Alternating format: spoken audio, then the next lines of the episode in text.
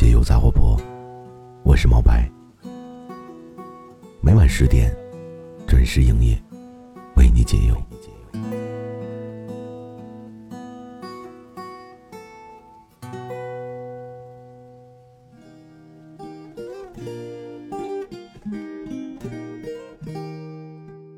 嗨，你能看到别人隐藏起来的悲伤吗？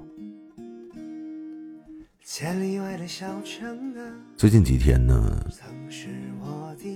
我一直都没有更新啊。可能是因为我最近一直在纠结要不要讲我最近这么几天看到的这个故事。我也是自己思考了很久以后，决定把我所看到的一些故事分享给你们。也希望在听我节目的你，可以真正了解和知道，抑郁症其实真的并不可怕。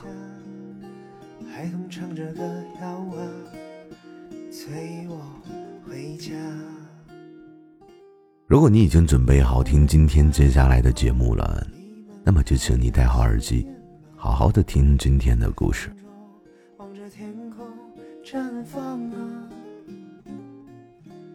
故事呢是这个样子的，我微信里呢一直有一个很特殊的好朋友。我之所以说他特殊呢，是因为他发给我的最后一条信息呢，就是至今停留在二零一九年的五月份。说到这里呢，你是不是也很奇怪啊？就像为什么，为什么到现在为止，我们都没有联系，对吗？你不知道的是，这最后一条信息呢，是一个小女孩在大笑着的表情包。我相信你现在应该是有画面感的，对不对？就是现在看来呢，这个表情包也是非常的有喜感。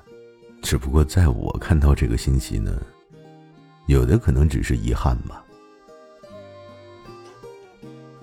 信息的主人呢，已经消失在这个世界上五百多天了。而我呢，可能再也不会收到他的任何一条信息了。我和他呢住在同一个屋檐下上班，我们两个人呢其实并不算多么熟悉，因为在我的印象中呢，我们每一次见面他都是很热情。偶尔呢，我们在闲谈中，我知道他有一个小家庭，应该是很幸福的那种。老公呢，则是在国企上班，孩子刚满四岁。然而，这个人呢，他给我的感觉就是一个赤裸裸的女强人。作为一个男生呢，其实有的时候我也觉得有点自愧不如，因为他不但工作能力很强，在公司的人缘也不错。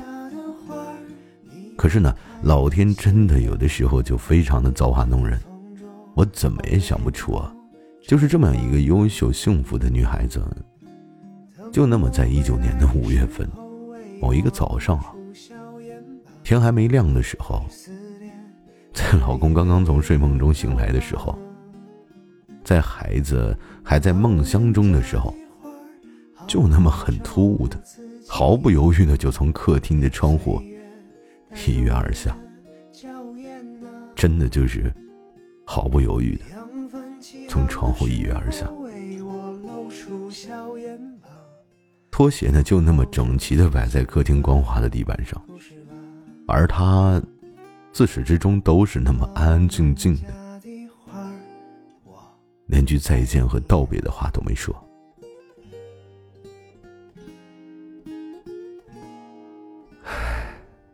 这会让我想起来什么呢？想起来参加他追悼会的那天啊，我很努力的回想他的样子，可是，在我的印象中。他大多数日子里啊，他都是温和的像一阵风，总是给人以亲切的笑着的。可是唯独有那么一次，也是最令我意外的一次，就是谁都没有想到啊，他编辑了很长一段微信消息，然后无所顾忌的发到了公司的工作群里面。那条消息呢，我至今都是印象很深刻。因为从头到尾呢，他都是在抱怨加班工作给他带来的压力。那个时候，没有人在群里回复他任何一句。相反呢，所有人都在背后小声议论着他。大家都在说：“这丫疯了吧？想被领导叫去喝茶，胆子还真大。不想干就辞职呗，抱怨个屁呀！”我相信呢，他本人可能是真的听到了这样的言辞。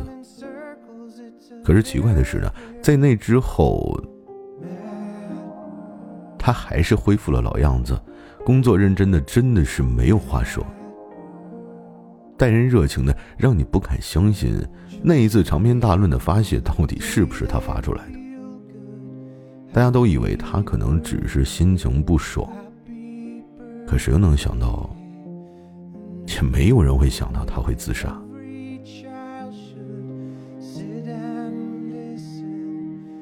你知道吗？当这样的一个女孩子从这个世界上离开的时候。公司曾经吐槽过她的人，才猛然的联想到他发在群里的那条信息。那也许只是悲剧的开始，也可能只是很多线索里的一种可能。可是你不得不承认啊，那条消息在当时确实是无人问津，有的不过是背后对他的指指点点。我们可以想象一下，一个非常要强的女孩。也只能在后来藏起了她所有真实的情绪。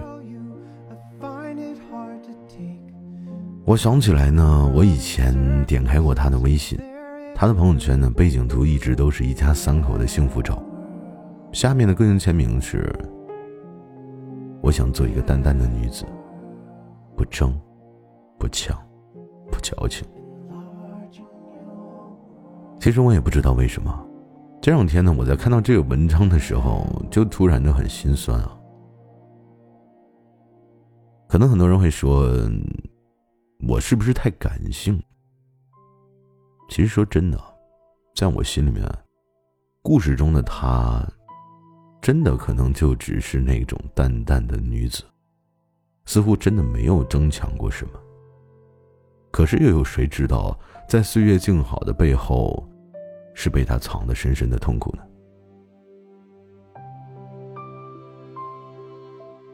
可能呢，他也是一个自尊心极强的人。如果在听我节目的你也是一个自尊心很强的人，或许呢，也是怕表露痛苦会让他在别人面前变得不堪和脆弱，所以呢，在那一次小小的尝试以后，他选择给痛苦加上一个更加坚硬的外壳。在所有人看不透、打不破的外壳里面，真的就是一颗一点一点被击溃的心。所以，直到后来呢，我在故事的结尾中知道，这个故事中的女孩其实是有抑郁症的。这几天我断更和生命的日子里呢，我一直在查关于抑郁症的心理书籍啊。也希望听节目的你可以知道，其实抑郁症是每一个人都可能会有的心理疾病。它并不是说你的心胸很狭窄，也不能说明你的品质低劣或者意志薄弱。其实我今天想告诉你的是什么呢？抑郁症有的时候真的和感冒没有任何的区别，它也真的就只是一种极为普通的心理疾病。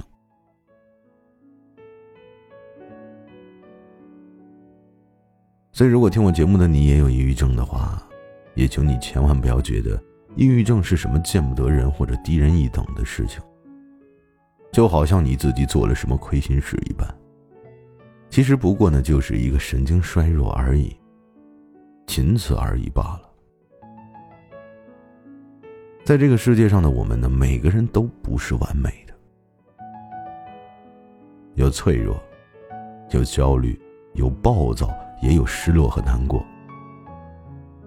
有一些情绪呢，超脱了我们能够控制的范围，但不应该被质疑，而是应该被给予最真诚的理解。也希望你可以知道，抑郁症真的是可以被治好的。其实很多抑郁症都会像这个故事中的女孩子一样。有这种类似的想法和行为，其实呢，这不过是自己给自己戴上了一种有色的眼镜。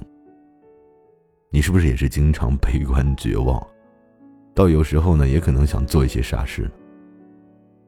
亲爱的你，生命真的是很脆弱，但是也真的很贵。我希望在那些受伤的人面前，作为正常人的我们，都能成为温暖对方的存在。我不是让你去较真这件事到底有没有那么难，更不是让你去劝慰他，而是就那么安安静静的，就那么听他们抱怨，甚至是崩溃。如果你抑郁了，我也希望你可以告诉你自己，你只是情绪感冒了。当你内心莫名的绝望时，告诉自己，你只不过是你的情绪正在发热，而且还会打喷嚏呢，所以呢，吃点药就好了。那么，作为没有抑郁症的我们，也可能会在某一天，也会受于情绪的困扰。所以呢，希望我们也能得到他人的理解和被爱。你可能真的不知道，那些所谓的看似善意的劝告和宽慰，对于抑郁症的人来说，毫无疑问是更加致命的打击。如果情绪疾病本身就是一种毒药的话，那么被众人的不理解和淡漠所包围以后呢？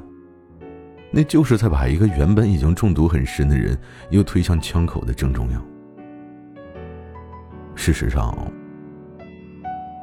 你不得不承认，当苦难没有发生在我们的身上的时候，你永远无法感同身受。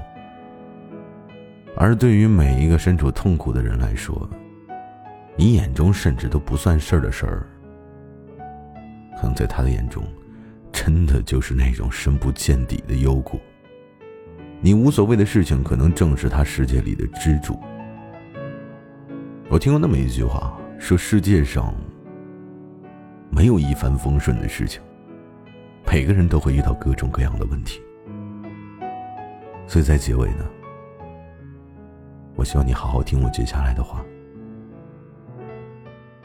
请你学会善待和理解。